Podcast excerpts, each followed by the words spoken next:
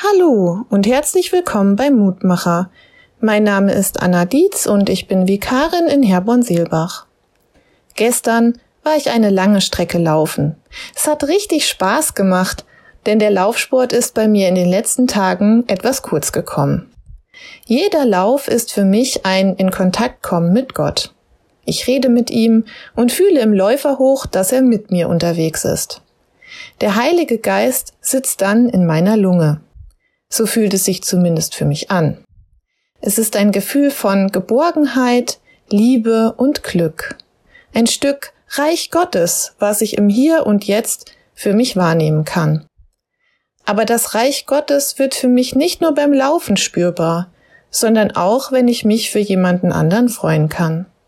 Weil derjenige eine Prüfung bestanden hat, weil diejenige geheiratet oder ein Kind bekommen hat, weil derjenige wieder gesund ist, der zuvor krank war.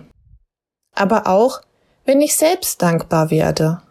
Dankbar für unerwartete liebe Post im Briefkasten, eine herzerwärmende WhatsApp-Nachricht oder eine nette Unterhaltung.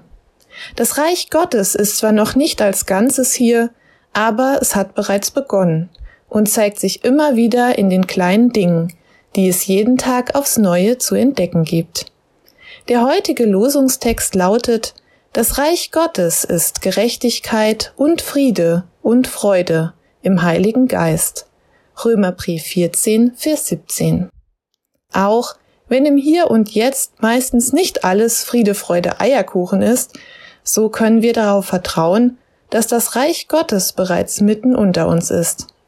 Es wird in Teilen sichtbar für alle, die auf Gottes Wort vertrauen, für die, die den Heiligen Geist in sich tragen, für die, die sich ihrem Mitmenschen liebevoll zuwenden, für die, die nicht nur auf sich selbst achten, sondern sich auch für andere freuen können.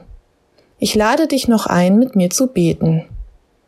Guter Vater im Himmel, danke, dass du deinen Heiligen Geist zu uns Menschen geschickt hast, der in uns wirkt und uns hilft, dein Reich hier auf Erden bereits in Teilen wahrnehmen zu können.